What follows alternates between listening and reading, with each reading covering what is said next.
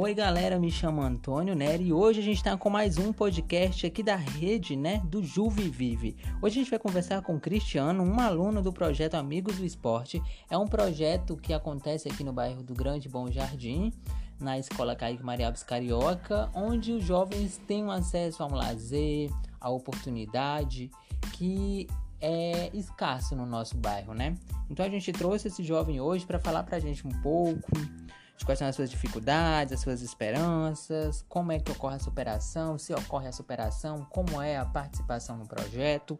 Tudo isso a gente encontra com, com o jovem daqui a pouco.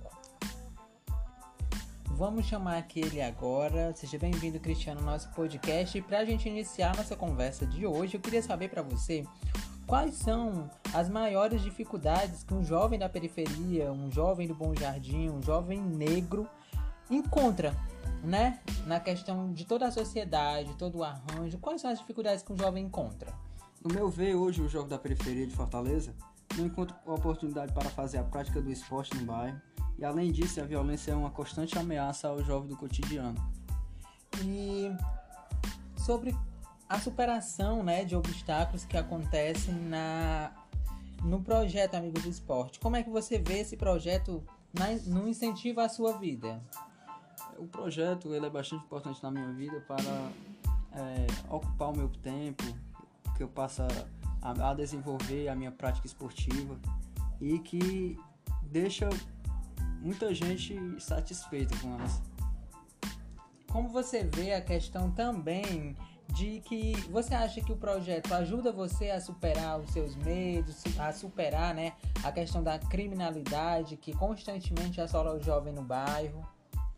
Sim, sim. Hoje é, podemos ver na, na, atualidade, né, o jovem é muito está muito constante na, na vida do crime e o projeto ele é bastante motivador que a gente nunca desiste dos nossos sonhos e que a gente continue praticando esporte e deixando a vida da criminalidade de lado.